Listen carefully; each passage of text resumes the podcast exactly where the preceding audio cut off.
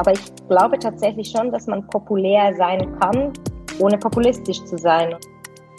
Also es ist auch nicht so, dass wir jetzt da irgendwie ein Allerweltsmittel gefunden hätten, um diesem doch starken Narrativ der Rechten entgegenzutreten. Ähm, wir üben da immer noch. Wir sind ja in der Schweiz, sage ich jetzt mal, äh, eben das Land, das sich dann immer so lobt mit der direkten Demokratie. Wir haben aber 25 Prozent der Gesellschaft, äh, die kein Bürgerrecht hat, die überhaupt nicht abstimmen darf. Streitbar extra. Herzlich willkommen einmal mehr zu Streitbar, dem liberalen Debattenpodcast der Friedrich Naumann Stiftung für die Freiheit. Mein Name ist Christoph Gieser und ich habe heute die Ehre und die Freude, einmal über die südlichen Landesgrenzen unseres Landes hinauszuschauen und zwar in die Schweiz. Und dort spreche ich jetzt mit Laura Zimmermann. Liebe Laura, hallo. Hallo Christoph. Wer von unseren Hörern jetzt Laura Zimmermann noch nicht kennt, der hat auf jeden Fall was versäumt, aber wir wollen ja niemanden im Unklaren lassen. Laura ist Co-Präsidentin der Operation Libero. Und wer jetzt die Operation Libero nicht kennt, der hat auch was versäumt, aber auch da wollen wir niemanden im Unklaren lassen.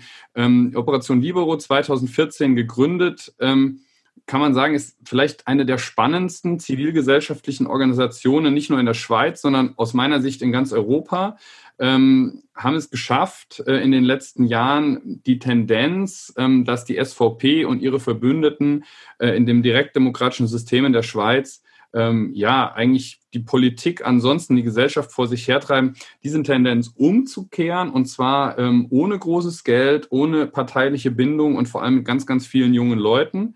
Ähm, und von diesen jungen Leuten ist eine eben Laura, ähm, die inzwischen, ich weiß gar nicht, seit wie vielen Jahren, bist du seit zwei Jahren Co-Präsidentin? Das sind jetzt schon fast vier. Die Zeit Ach, vergeht schnell. Gott.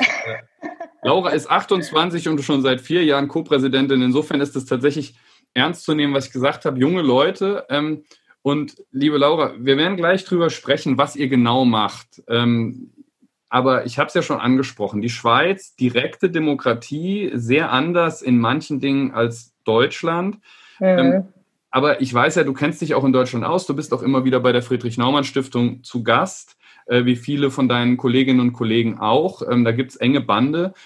Ähm, was würdest du denn eigentlich tun, wenn du in Deutschland leben würdest, wenn du Deutsche wärst und dich politisch ja. engagieren wollen würdest? Ähm, würde es da auch Sinn machen, sowas wie Operation Libero zu gründen oder wäre dann der Weg wahrscheinlich ein anderer?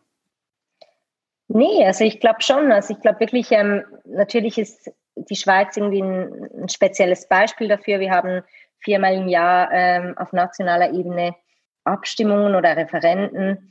Und ähm, nichtsdestotrotz, also ich, ich glaube, die Dringlichkeit ist in Deutschland vielleicht sogar noch etwas größer ähm, aktuell als in der Schweiz, dass man wirklich eben äh, sich politisch unbedingt einsetzen sollte, eben aus liberaler Sicht und wirklich liberale Errungenschaften verteidigen muss, weil die unter Beschuss stehen, äh, schon seit einiger Zeit. Ähm, deswegen, ich, ich würde wahrscheinlich auch was Aktivistisches machen. also Operation Libero Deutschland gründen. Wieso auch nicht? Wieso auch nicht? Gute Frage, die lassen wir jetzt mal im Raum stehen. Vielleicht machen wir dazu nochmal irgendwann einen gesonderten Podcast oder eine Veranstaltungsreihe, wer weiß das schon. Aber ähm, jetzt, jetzt muss ich natürlich direkt mal nachhaken, wenn aus deiner Sicht, ähm, wenn du sagst, äh, die liberalen Freiheiten stehen in Deutschland eher unter Beschuss sogar als in der Schweiz. Wir haben jetzt nun mal keine SVP mit 30 Prozent im Parlament. Ähm, das äh, ist doch schon eine mutige Aussage. Woran würdest du es denn festmachen? Ähm, natürlich ist das eine mutige Aussage. Ich glaube, für mich ist immer ganz wichtig so ein, was ist so die Stimmung im Land? Was bekomme ich auch irgendwie so ein bisschen mit über, ähm, mit auf auf der allgemeinen Ebene, wie wird kommuniziert, wie verschärft sich der Ton in der Debatte. Und da finde ich schon, ist mit der AfD, ähm, die mittlerweile ja doch auch in, im Bundestag sitzt, äh, leider, und ähm, in ganz vielen Landesregierungen und so weiter und so fort, natürlich noch nicht äh, mit 30 Prozent, ähm, ist das schon sehr beunruhigend, was ich da ähm, lese und höre, auch in Deutschland. Ähm, das hängt natürlich aber auch sehr eng mit mit der Schweiz auch zusammen. Ich glaube, in der Schweiz haben wir sehr lange ähnliche Tendenzen gehabt, ähm, haben sie immer noch. Wir haben immer noch mit der SVP die wählerstärkste Partei, ähm, eigentlich die, die rechtspopulistische Avantgarde, wenn man so will, ähm, als Regierungspartei, die stellt zwei Bundesräte, zwei Regierungsmitglieder. Ich glaube aber, äh, dass die SVP jetzt ein bisschen angeschlagener dasteht und in Deutschland kann ich das nicht so genau abschätzen, wie sich das entwickelt. Deswegen ähm, äh, war das so eine, eine gewagte Aussage, sage ich jetzt mal vorhin. Aber es ist mehr so der, der Eindruck, auch wenn ich irgendwie äh, Zeitung lese oder wenn ich irgendwie gewisse Aussagen höre, eben auch vom, vom Flügel, sage ich jetzt mal, der AfD, dann finde ich das schon ähm, ja, sehr beunruhigend. Hm. Jetzt ist es ja so, dass man in Deutschland tatsächlich gibt es natürlich direkte Demokratiebestrebungen aus vielen Ecken. Ähm, aber es ist ja auch so, dass gerade eben von rechts außen auch äh, häufig gesagt wird, direkte Demokratie nach dem Vorbild der Schweiz. Ähm, mhm. Jetzt bist du ja Schweizerin und aktiv im Bereich der direkten Demokratie. Ähm, mhm. Ist das was, wo du sagen würdest, ja, kann ich verstehen und äh, wenn wir. Schweiz neu aufsetzen würden, würden wir es vielleicht ohne machen? Ähm, oder sagst du, nee, direkte Demokratie ist schon richtig, aber ähm, die meinen eigentlich was anderes damit? Also wie geht's dir, wenn du sowas hörst? Ja.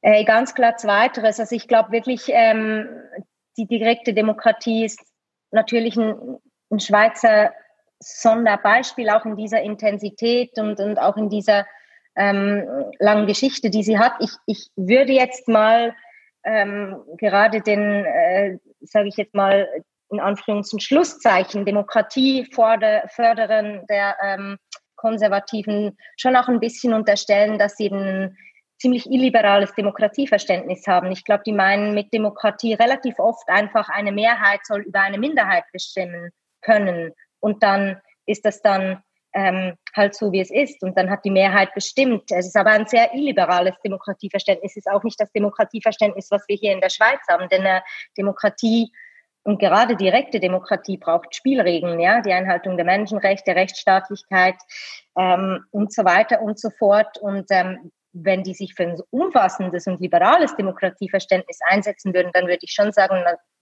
ähm, ist das vielleicht eine andere Forderung. Aber es ist schon meistens so, dass man dann ähm, eigentlich nicht ganz dieses Demokratieverständnis meint von dieser Seite. Mhm.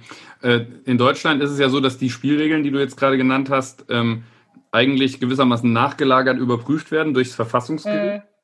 Ähm, bei euch läuft das ja ein bisschen anders. Ne? Also ähm, genau.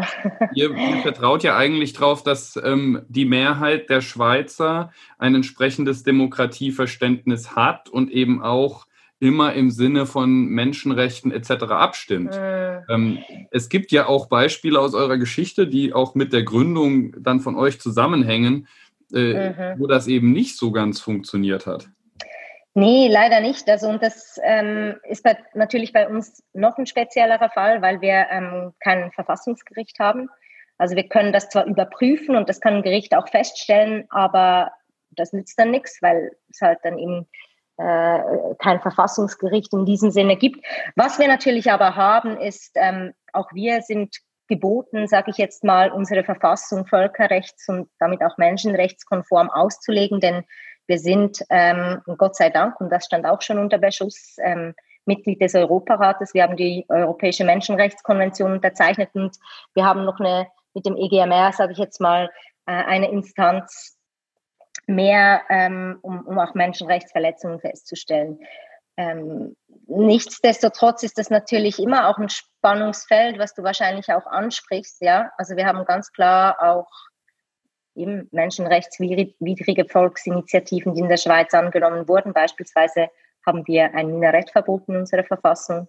Ja, ähm, auch mit völkerrechtlichen Bestimmungen inkompatible ähm, äh, Artikel sind da drin gelandet. Ähm, ja, das ist dann halt so dieses äh, Spannungsfeld, äh, das es tatsächlich mit sich bringt mit der direkten Demokratie. Ich glaube aber nichtsdestotrotz haben wir auch mit, der, mit unserer Verfassung und auch mit unserem politischen System eine sehr ausgewogene, sage ich jetzt mal, Gewaltenteilung, ein, ein ausgeprägtes System von Checks and Balances, das das auch aushält äh, im Großen und Ganzen. Ähm, es ist dann natürlich gefährlich, wenn eine Partei, äh, die eigentlich in sehr vielen Fragen sehr unliberal oder antidemokratisch sogar unterwegs ist, quasi das Instrument der Volksinitiative, was eigentlich explizit für Minderheiten gedacht war, ausnutzt, um die, eigene, ähm, die eigenen politischen Inhalte mittels Kampagne äh, zu bespielen, was die SVP über Jahrzehnte lang gemacht hat und immer noch macht. Ähm, das ist dann, ja, das strapaziert das System. Mhm. Ähm, du hast jetzt, glaube ich, gerade was, was Wichtiges gesagt, eben auch diese Einbindung der Schweiz in internationale Organisationen. Das ist ja übrigens ein, ein ganz interessanter Fall. Ähm, eben, wenn man die Schweiz zum Beispiel mit äh, Großbritannien vergleicht, was ja bis vor kurzem Mitglied der EU war, ähm, was die wenigsten wissen, ist, dass die Schweiz wahrscheinlich über die bilateralen Regeln mit der EU sogar enger an die EU gebunden ist, als äh, Großbritannien es war, weil sie immer ja. wieder diese Sonderfälle hatten. Also die Schweiz tatsächlich eben als Land im Herzen Europas mit Grenzen zu europäischen oder Mitgliedern der Europäischen Union, ähm, die dann irgendwie, ähm, das ist so ein bisschen meine Wahrnehmung, auch so ein bisschen die Checks and Balances ja ausgelagert haben. Also was du gerade gesagt hast, die, die Regeln, mhm. die dann eben auch bei euch Menschenrechtsthemen etc. garantieren, sind ja dann oft nicht urschweizerische, sondern auf europäischer oder internationaler Ebene angesetzt. Mhm. Ähm, und jetzt beobachte ich, dass gerade ja diese Sachen auch unter Beschuss geraten in den letzten Jahren. Also das ist ja genau der Fokus, auf den die SVP geht. Das heißt, die glauben, wenn sie diese Regeln aussetzen, dann ist der Weg frei, alles durchzusetzen, umzusetzen, was sie wollen. Oder, oder deute ich das falsch? Nee, das ist bestimmt nicht ganz falsch. Also, aber zuerst muss ich natürlich schon auch noch sagen, dass wir schon auch ähm, einen, einen Grundrechts- und Menschenrechtskatalog in unserer Verfassung haben und schon auch ähm, natürlich äh, in der Schweiz entsprechende Gesetze. Äh, das was du aber ansprichst. Aber ja, die ist, aber ja äh, veränderbar wären mit einer Mehrheitsentscheidung, oder? Ja, die Verfassung, ja, ähm, gibt aber natürlich dann immer auch entsprechende Gesetze und da ist es dann anders. Ähm, aber ja, unsere Verfassung, äh, jemand hat mir kürzlich gesagt, ja, wie erklärst du eigentlich anderen immer die Schweiz? Ähm, und dann hat er mir gesagt, er sagt immer, in anderen Ländern, da ähm, wechselt die Regierung immer wieder, alle vier Jahre so. Ähm, und bei uns ist es eigentlich immer die gleiche Regierung, rein von der äh, Konkordanz und von der Verteilung äh, über der, und der Zusammensetzung der Parteien. Aber die Verfassung ändert ständig. Und das stimmt natürlich schon. In diesem Sinne, das ist, äh, glaube ich, auch gut so. Das ist vielleicht ein bisschen speziell, wenn man das ähm, nicht so kennt. Was natürlich aber wirklich ein Problem ist, ist, wenn äh, man eigentlich auch, ich sage jetzt mal, dem, ja wirklich dem, den Gründervätern oder dem Geiste der liberalen Verfassung halt wirklich arg widerspricht, indem man eben sehr, sehr problematische Volksinitiativen lanciert und indem diese auch angenommen werden. Also das ist schon, ähm, ja, das ist eine, eine Taktik, die die SVP, sage ich jetzt mal, schon perfektioniert hat. Ist auch ein Kampagneninstrument. Ich meine, initiativstark sind in der Schweiz ähm, sehr wenige Parteien, eigentlich nur die größeren. Und dass man es schafft, dass eine Initiative dann wirklich auch gewonnen wird, das ist schon sehr, sehr selten. Und das hat die SVP schon perfektioniert. Und ähm, ja, das ist auch aus meiner Sicht dann halt wirklich auch ein bisschen äh, dem Geiste dieses Initiativinstruments ähm, verkannt, weil äh, eben der sollte eigentlich äh, Stimmbürger, Stimmbürgerinnen und äh, Stimmbürgern die Möglichkeit geben, äh, eben ein, ein Volksbegehren, sage ich jetzt mal, wirklich auch ähm, zu transportieren. Mhm. Das ähm, ja, aber weißt du, das, damit, damit sind wir an einem spannenden Punkt, weil das ist ja auch ein Phänomen, was wir in, in Deutschland erleben, seitdem die AfD so stark ist, ähm, dass auf einmal Regeln neu justiert und nachgeschärft werden müssen, mhm. die vorher immer mhm. funktioniert haben. Ich sage jetzt mal Parteienfinanzierung. Mhm. Ne? Ähm, da, da haben, ne, also natürlich gab es Parteien, die wirklich kriminell das unterlaufen haben, aber es ist zumindest nicht bis in die letzte Nische getrickst worden. Ne? So dieses mhm. AfD verkauft dann Gold zum, zum Nennwert und hat damit auf einmal Anspruch auf Parteienfinanzierung. Das ist natürlich nie die Idee gewesen, ja, ja. Ähm, aber es ja, war rechtlich absolut. möglich. Ja, so. Und ich habe das Gefühl, das ist ja eigentlich auch der Kampf, den ihr ausfechtet, dass es nicht immer nur um das geht, was möglich ist, was irgendwie juristisch abbildbar ist, sondern eigentlich geht es um Werte, geht es um ein Verständnis von Zusammenhalt, von ähm, wie Menschen miteinander umgehen, Anstand, solche Sachen. Also wenn ich mir eure Kampagnen anschaue über die letzten Jahre, geht ihr ja sehr mhm. häufig auf diese, wenn man so will, Metaebene einer Gesellschaft, mhm. äh, um, um Kampagne zu machen und gar nicht immer unbedingt nur auf die reine Argumentationsebene oder auf die rein juristische Ebene.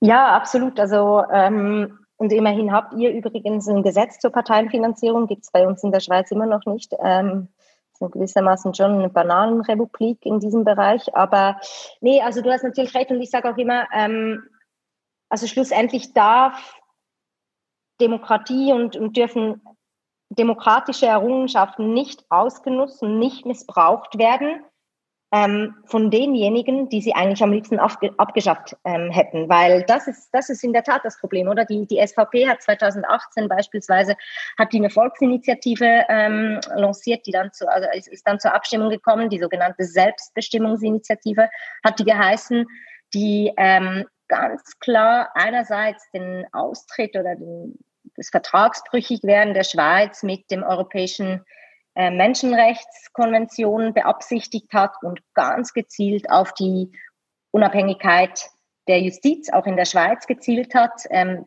das kennt man auch von anderen SVP-Initiativen oder Durchsetzungsinitiative, beispielsweise 2016, ähm, automatischer äh, Prozess bei der Ausschaffung von kriminellen Ausländern, ja, jegliche Rechtsstaatlichkeit über Bord geworfen.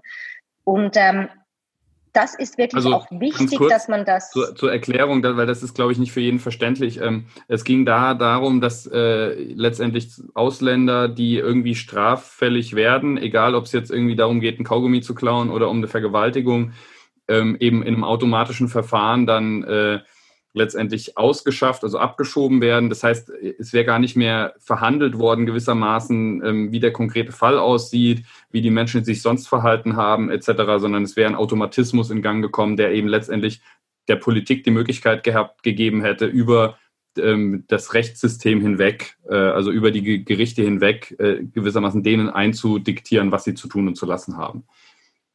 Ganz genau. Und ich glaube eben wirklich auch, dass ähm, natürlich unter dem unter diesem Deckmantel und auch unter dem Deckmantel ähm, äh, den Rechtspopulisten in ganz ähnlicher Weise in ganz Europa und der westlichen Welt nutzen, auch um, um ihren eben eigentlich sehr gefährlichen und, und antidemokratischen Forderungen zur, zum Durchbruch zu verhelfen. Unter diesem Deckmantel ähm, wollte man diesen Automatismus, sage ich jetzt mal, einfach quasi so am, am Stimmvolk vorbeischieben. Und äh, es ist natürlich wichtig, dass dass eben auch auf diese Problempunkte in Fokus gelegt wird. Und das ist das, was wir versuchen zu machen mit Operation Libero. Also wir haben dann wirklich auch konsequent versucht, auf diese rechtsstaatliche Problematik hinzuweisen, auf diesen sehr problematischen Automatismus und ähm, wollten auch auf diesem Spielfeld argumentieren. Und das hat eigentlich sehr gut geklappt, weil die SVP, die würde natürlich sehr gerne über kriminelle Ausländer sprechen.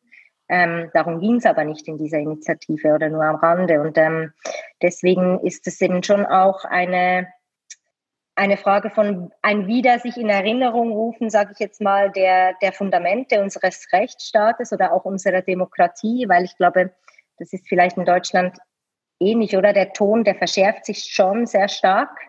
Ähm, keine Ahnung, ich merke das schon nur, du bestimmt auch irgendwie in den sozialen Medien, in, in der Presse, Errungenschaften, Standards werden plötzlich über Bord geworfen, Pressekodex nicht mehr so eng, je nachdem. Ähm, jeder ist sein eigenes Medium, hat aber keine Medienverantwortung oder keine Medienkompetenz vielleicht auch. Und ich glaube, da ist es schon auch wichtig, dass es eben liberale Stimmen gibt, die eben die Wichtigkeit dieser Institutionen betonen und immer wieder in Erinnerung rufen, ähm, weil sonst wird es brandgefährlich. Mhm. Aber ich will trotzdem nochmal auf, auf die emotionale Schiene zurück, weil das ist ja tatsächlich was, ne, das ist eigentlich immer das, was wir mit den Populisten verbinden. Populisten schaffen es, Emotionen, mhm. Bauchgefühl anzusprechen. Und das Interessante ist, ähm, dann kommen wir eben auch zu eurer aktuellen Kampagne oder dem aktuell anstehenden Thema. Am 27. September geht es um die Kündigungsinitiative. Da geht es darum, dass ähm, letztendlich die, die SVP und ihre Verbündeten fordern, ähm, wenn ich es richtig wiedergebe, hoffentlich, dass äh, die Personenfreizügigkeit mit der Europäischen Union neu verhandelt werden soll. Ähm, und wenn das nicht funktioniert, dass man eben aus den Verträgen äh, gewissermaßen austreten muss als Schweiz. Mhm. Ich habe das richtig ja. gegeben.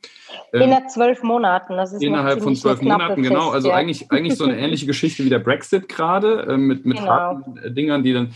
Aber ähm, das ist das eine. Äh, und das Interessante ist, ich habe mir mal natürlich eure Kampagnenseite angeschaut, oder verfolgt die Kampagne auch. Und auch da ist es wieder so, man, findet natürlich Argumente, das ist keine Frage. Aber wenn man auf die Seite geht, ähm, die lautet, ich gucke mal gerade beta.operation-libero.ch slash de für die Deutschsprachigen unter uns, ähm, kommen irgendwann unten, lies unsere Argumente, aber vorher kommen Gesichter, ganz grob, äh, Menschen, deren Geschichte irgendwie mit dieser Personenfreizügigkeit verknüpft ist oder die eben dafür einstehen. Und es kommt ein Text, ähm, der sehr, sehr fundamental ist. Ich will daraus mal ganz kurz ähm, was zitieren. Das europäische Projekt ist ein humanistisches Projekt. Kein Mensch ist nur Arbeitgeberin oder Arbeitnehmer. Kein Mensch ist nur Konsumentin oder Verkäufer. Kein Mensch nur Schweizerin oder Ausländer, Einwanderer oder Auswanderin. Wir sind nicht bloß Ameisen eines Volkes, Glied einer Nation oder einer Ethnie, nicht bloß Untertan, nicht bloß Produktionsfaktoren. Wir sind vieles, wir sind Mensch. Ähm, und das geht dann so weiter. Und das ist ja schon eben ganz interessant, weil diese Initiative, die hat ja ein konkretes Anliegen. Da geht es um, um Änderung von Gesetzen oder Regierungshandeln und ihr geht auf diese Metaebene. Und das ja. ist ja was, was sich wiederholt. Ihr arbeitet auch mit Nationalsymbolen, mit dem Schweizer Kreuz, mit dem Rütli-Schwur etc. Ähm, das ist ja schon etwas, wir kennen das in Deutschland eigentlich so nicht, muss man sagen, zumindest nicht aus der Mitte. Ähm, aber das scheint bei euch zu funktionieren. Fällt dir mhm. das leicht? Ich meine, du bist ja ähm, Juristin von der Ausbildung her, aber du machst jetzt Kommunikation. Also, ja, also äh, zunächst mal ist es bei uns natürlich immer, und das ist mir immer wichtig zu betonen, dass es immer eine Teamleistung auch. Also wir haben ganz viele Leute, die bei uns irgendwie sich engagieren, die kommen von der Inhaltsseite, sage ich jetzt mal, aber ebenso viele Leute kommen dann auch von der Kommunikationsseite. Und ich glaube schon, dass es eben wichtig ist, dass man zunächst inhaltlich sich im Klaren darüber ist, na, was ist das zentrale Argument, was will ich eigentlich, wieso wehre ich mich gegen diese Initiative beispielsweise, in unserem Falle eben, weil sie die Schweiz ganz klar ähm, eben vom Zugang zum europäischen Projekt und von der Mitgestaltungsmöglichkeit zum europäischen Projekt ähm, verbannen würde in der letzten Konsequenz. Und und dann arbeiten wir schon sehr oft auch mit dieser Meta, mit dieser emotionalen Ebene, weil, ähm, und so kann man vielleicht auch sagen, da ist dann der Grad auch schmal, um eben dann, ja, nicht ins Populistische, aber schon so ins Überspitzte ähm, abzutriften, ist auch immer wirklich eine, eine schmale Linie und ein schwieriger Grad, den man auch treffen muss, damit es inhaltlich wirklich funktioniert. Aber ich glaube tatsächlich schon, dass man populär sein kann, ohne populistisch zu sein. Und ähm, das ist schon so der Anspruch, den wir auch an uns haben, dass wir eben unser unsere Geschichte, unser wichtigstes Argument in fünf Sätzen und einem Bild wirklich auch, ohne dass es unpräzise wird, erzählen können. Und ähm, ja, das ist immer wieder die Herausforderung. Manchmal klappt es besser, manchmal weniger. Ähm, jetzt bei der aktuellen Kampagne, die ist noch ein bisschen komplexer gestrickt als andere. Die ist schon ähm, ein bisschen schwieriger zu vermitteln, merke ich jetzt auch im Moment. Aber es hat, ähm, ja, das ist immer so die, die Herausforderung, wenn man so eine Kampagne konzipiert. Schafft man das? Ähm, ist es präzise genug? Versteht man es? Ist es trotzdem inhaltlich noch korrekt? Und das, äh, das ist eigentlich viel Arbeit und die lohnt es sich aber, glaube ich, auch zu leisten, weil dann äh, schlussendlich eben auch, glaube ich, die, die Kampagne wirklich schlüssig wird, wenn man diese, diese beiden Seiten wirklich aufeinander abstimmt. Mhm. Aber also ihr habt ja tatsächlich diesen Kampf eben auch aufgenommen, zum Beispiel um die Nationalsymbole. Ich hake da so ein bisschen nach, weil das in Deutschland mhm. so, ne, wir haben ja diese, diese Entwicklung auch ähm, vor mhm. ein paar Jahren, äh, Björn Höcke in einer Talkshow setzt sich mhm. dahin und äh, hängt die Deutschlandfahne über, über den Stuhl. Mhm. Ähm, und mhm. man merkt dann, dass auf der anderen Seite nicht gesagt wird, Moment, Moment, Moment, das ist irgendwie, der steht für was anderes, als für was diese Fahne und dieses Land stehen sondern dass dann eher Leute auch dazu tendieren, sich selbst zurückzuziehen. Ne? Also mhm. und dann überlassen sie natürlich auch Populisten und ja, das, diese das darf man nicht. Da bin ich überzeugt. Da ja, aber also das darf man nicht machen. Schon, also man darf ihnen nicht die Deutungshoheit über die Symbole belassen, weil das ist und und ich glaube, das gibt's oder gerade in Zeiten, wo die Politik sich immer mehr auch eben vermischt mit dem kulturellen, mit dem ähm, ja, ich sage jetzt mal wirklich mit allen Lebensbereichen oder ähm, dann, dann, und das war schon früher immer so, glaube ich, also schlussendlich gewinnt in der Politik, wer die, wer die überzeugendere Geschichte erzählt. Das ist halt schon auch irgendwie etwas, was man nicht vergessen darf. Und ich glaube, das ist schon ein Fehler, der bei Populisten ganz schnell passiert, dass die halt kommen und einfahren mit ihren, mit ihren überladenen, ähm, symbolträchtigen Geschichten, die auch Anklang finden. Und dass man sich dann, sage ich jetzt mal von liberaler Seite, in der ersten, Ref im ersten Reflex vielleicht erstmal zurücknimmt und, und auch vielleicht ein bisschen Angst hat, sich auf dieses Terrain zu bewegen. Das muss auch gut reflektiert sein, glaube ich. Aber ich glaube, man darf ihnen wirklich dieses Feld nicht überlassen. Im Gegenteil. Und ich bin auch, ähm, eben wie du vorhin gesagt hast, oder? Es ist dann auch irgendwie ein Angriff auf meine ganz persönliche, mein innerster Kern, mein, mein innerstes Glaubensverständnis, wenn jemand wie Björn Höcke jetzt beispielsweise in der Talkshow sitzen würde und für sich beansprucht, dass er jetzt Deutschland repräsentiert. Also das ist dann schon, und da muss man sich schon gegen wehren. Da bin ich, bin ich ziemlich überzeugt von.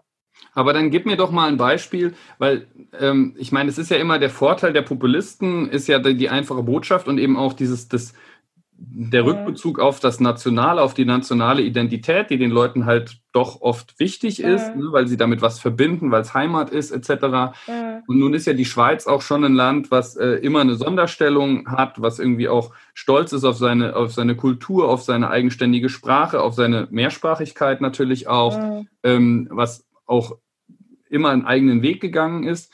Ähm, wie schafft man es denn dann, ähm, als liberaler, weltoffener Mensch, der ihr alle seid, ähm, die sich für europäische Lösungen einsetzen, die sich für internationale Verträge einsetzen, im Kampf um nationale Symboliken wie das Schweizer Kreuz, Kreuz oder den mhm. Rütli-Schwur die Oberhand zu behalten. Wie, wie, mhm. was, wie argumentierst du da? Weil ich hoffe natürlich ein bisschen, das auch für die deutschen Symboliken mhm. dann irgendwie ableiten zu können.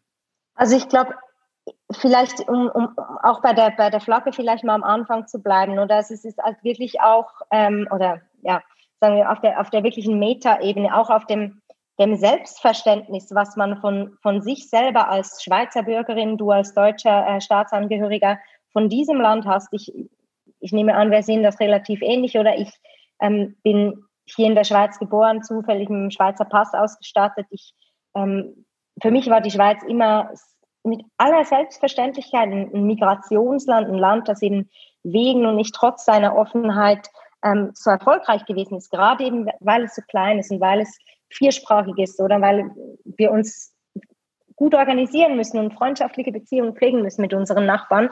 Ähm, gerade deswegen ist es so wichtig, dass man eben auch äh, schlussendlich sich das ja, da, da, schon mal grundsätzlich dagegen werden. Naja, also wir haben äh, schlussendlich wirklich immer dann das Schweizbild der SVP eigentlich so ein bisschen als ein, ein Freilichtmuseum taxiert. Ich weiß nicht, kennt ihr, kennt ihr Freilichtmuseen? ich, ich wusste das gibt es bei so uns auch. Ja, ich wusste jetzt äh, nicht, ob das so ein Schweizer Begriff ist. Jedenfalls, da gibt es in der Schweiz den Es gibt, es gibt mit Sicherheit von, ja? in Deutschland böse Stimmen, die sagen würden, die ganze Schweiz ist ein Freilichtmuseum. Eben, ja, würde ich auch sagen. Also in gewissen Bereichen, das, das habt ihr schon recht. Ähm, für, den, für den Menschen aus Berlin-Mitte auf jeden Fall. Ja, ja, ja, ja, das äh, kann ich sehr gut nachvollziehen. nee, aber ich meine, der Punkt ist wirklich, sie propagieren natürlich auch ein Schweizbild, das es so gar nie gab. Also ich meine, so dieses Rütli, ähm, äh, idyllische äh, Schweizer Kreuz, Alphorn, I don't know, ähm, äh, Bild, was die SVP schon auch sehr bespielt. Ich meine, fahr mal einmal quer durch die Schweiz, da siehst du noch ein paar andere Sachen und das ist schon auch wichtig, dass man, dass man irgendwie auch so ein Selbstverständnis und auch ein, vielleicht ein, ein Patriotismus entwickelt, der nicht an die Staatsbürgerschaft geknüpft ist. Also ich bin nicht stolz, Schweizerin zu sein, weil ich irgendwie mit, zufällig mit dem roten Pass ausgestattet bin, sondern ich bin stolz auf unsere liberale Verfassung. Ich bin, wenn dann, Verfassungspatriotin, die eben schlussendlich diese Werte, von denen du vorhin auch gesprochen hast, verinnerlicht, verkörpert ähm, und, äh, und in diesem ja, schlussendlich in diesem äh, Bereich, finde ich auch, kann man durchaus ein bisschen patriotisch sein und lohnt es sich, diese ähm, Werte auch zu verteidigen oder eben zu verkörpern. Aber ja, also es ist, es ist nicht immer einfach. Also es ist auch nicht so, dass wir jetzt da irgendwie, ein, keine Ahnung, ein, ein Allerweltsmittel gefunden hätten, um diesem doch starken Narrativ der Rechten entgegenzutreten. Ähm, wir üben da immer noch. Naja, ich sag mal so, ihr übt jetzt inzwischen seit sechs Jahren relativ erfolgreich. Ähm, irgendwie alle großen neuen Initiativen, die es seitdem gab, habt ihr ähm, mit euren Mitstreitern, ihr seid natürlich auch immer nicht alleine, ähm, gewonnen. Aber ihr seid da schon ein wesentlicher Player. Seitdem ihr da seid, hat sich das gedreht. Ähm, und äh, so wie es jetzt aussieht, derzeit ähm, in den Umfragen, sieht es auch für den 27. September ganz gut aus. Die Frage, die sich mir jetzt allerdings noch stellt, ist, ähm, warum schaffen denn das bei euch die etablierten Parteien nicht? Und damit verbunden auch die Frage, wieso macht ihr das eigentlich in so einer NGO als Aktivisten? Mhm. Und wieso geht ihr nicht selbst in irgendwelche Parteien und, und äh, macht mhm. damit? Die, da haben bestimmt schon welche angeklopft, kann ich mir vorstellen. Also mal ganz grundsätzlich, das haben wir von, von Anfang an eben immer gesagt und das äh, würde ich auch jetzt noch äh, mit voller Überzeugung über, unterschreiben. Also man kann natürlich bei uns Mitglied sein und in einer Partei sein. Das fänden wir sogar toll, oder? Und ähm, umgekehrt ist es in der Schweiz so, und das ist mir schon auch wichtig zu betonen, wir haben natürlich eine sage jetzt mal, als politische Bewegung ein bisschen mehr Spielraum, ein bisschen mehr Narrenfreiheit, uns auch ähm, zu äußern, weil wir müssen nicht wiedergewählt werden. Das mal das eine. Zum anderen können wir uns natürlich auch auf die wirklich wichtigen Abstimmungen fokussieren, wo es wirklich auch eine eben liberale Stimme braucht oder eine äh, liberale Kampagnenantwort eben auf, auf eine Vorlage.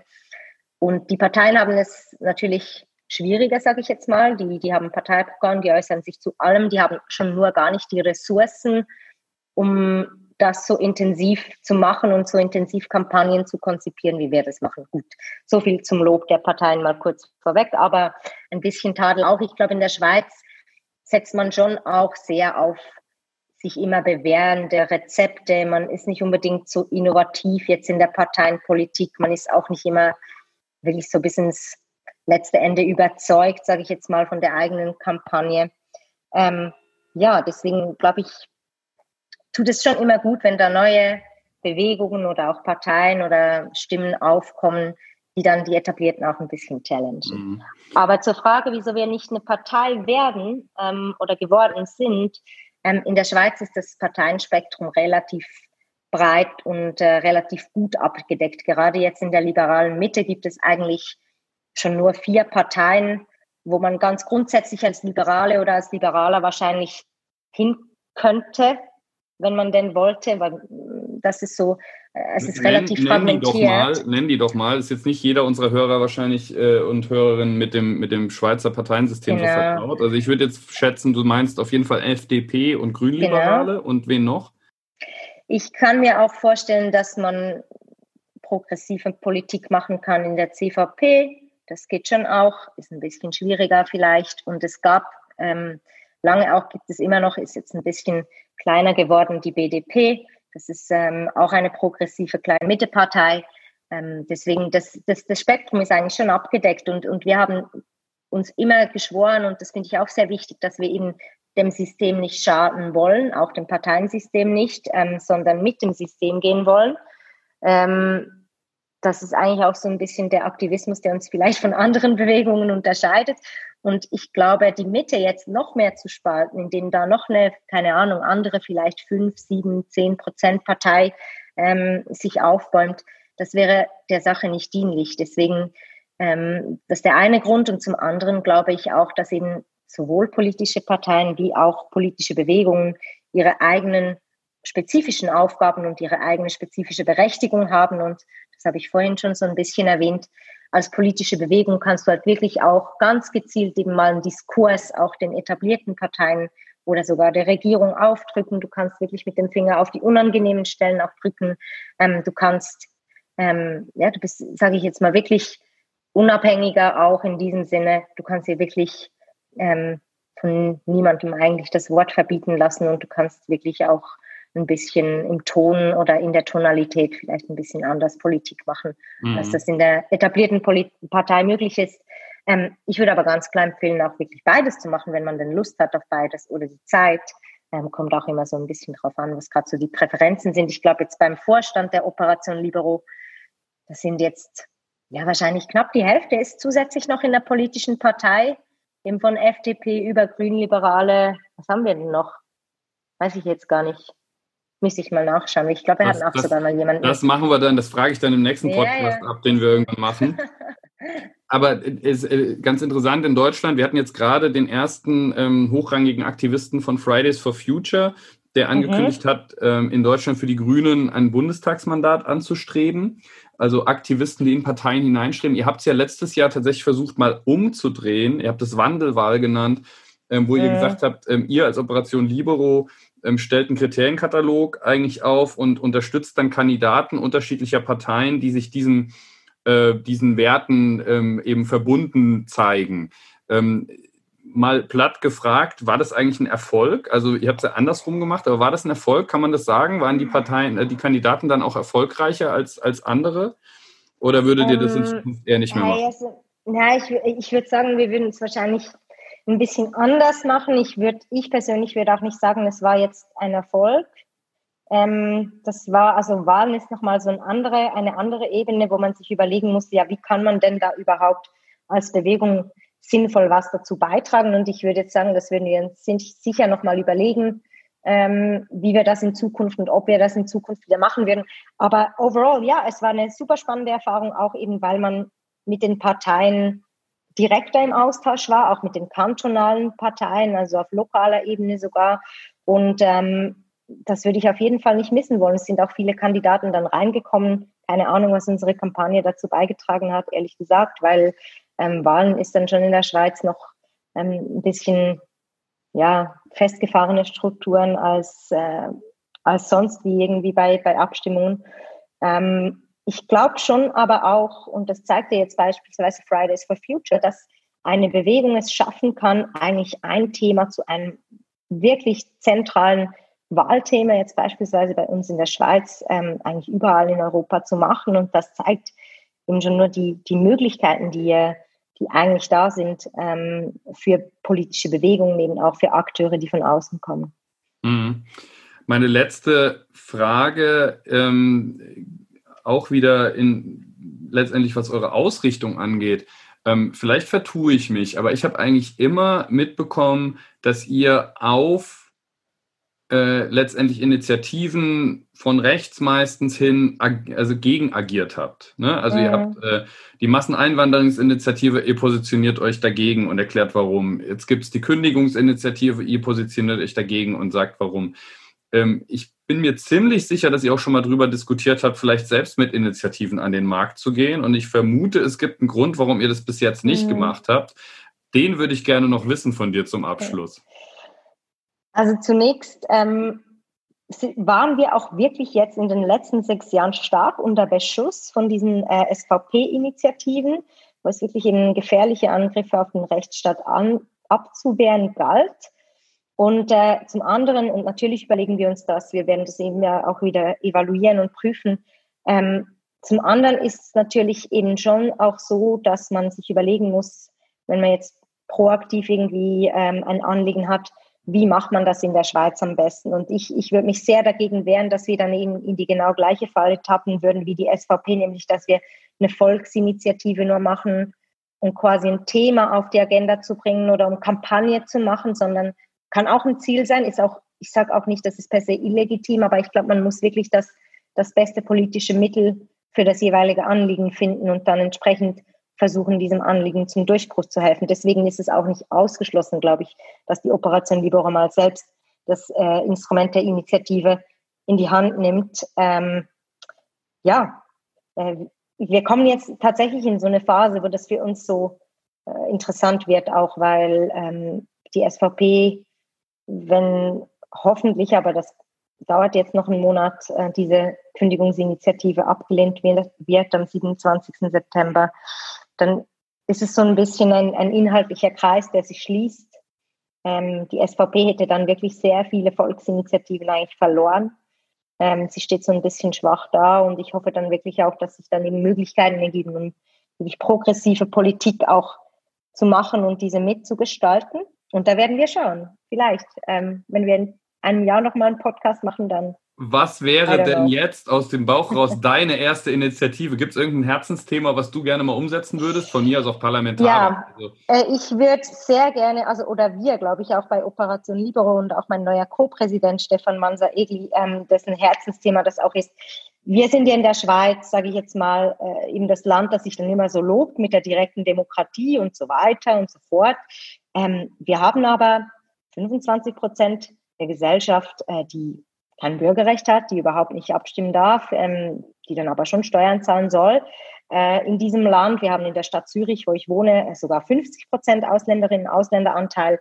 Ähm, ich würde mich schon in diesem Bereich sehr gerne über die Frage unterhalten, ja, wer gehört denn dazu, wenn wir sagen, wir sind eben so ein demokratisches Land, wo die Leute noch entscheiden können, wer sind denn die Leute, wie sieht es denn aus beim Ausländerstimmrecht, wie sieht es denn aus bei unseren Bürgerrechtsverfahren.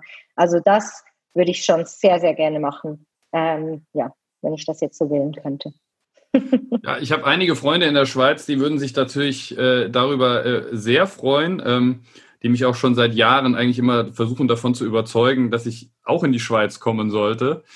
Äh, haben, sie, haben sie noch einen langen Weg vor sich. Ich habe es eigentlich ganz ja. gut gerade, aber äh, ist auf jeden Fall so, dass äh, die das mit Sicherheit mit großem Interesse verfolgen werden, auch was ihr weitermacht. Liebe Laura, vielen, vielen Dank für deine Zeit. Wir sind jetzt schon relativ lang geworden, aber ich glaube, ähm, das ist tatsächlich auch mal spannend, eben so ein bisschen die Parallelen und auch Unterschiedlichkeiten zwischen der Schweiz und Deutschland zu beleuchten. Ähm, ich glaube, aus liberaler Perspektive bleibt nur, euch jetzt wirklich viel Erfolg auch für die Kündigungsinitiative zu wünschen, ähm, dass da nicht noch irgendwas kippt. Das sind ja auch wilde Zeiten gerade. Irgendwie ist immer alles möglich, hat man das Gefühl. Äh, und ansonsten vielen Dank. Danke dir vielmals, ja, danke. Und ähm, wir werden das verfolgen. Äh, bestimmt auch an dieser Stelle mal wieder. Ähm, ich bedanke mich bei allen, die dabei waren, die wieder zugehört haben, hier bei Streitbar, dem liberalen Debattenpodcast der Friedrich-Naumann-Stiftung für die Freiheit. Mein Name ist Christoph Gieser und ich hoffe, dass wir uns bald wieder hören. Einen schönen Tag.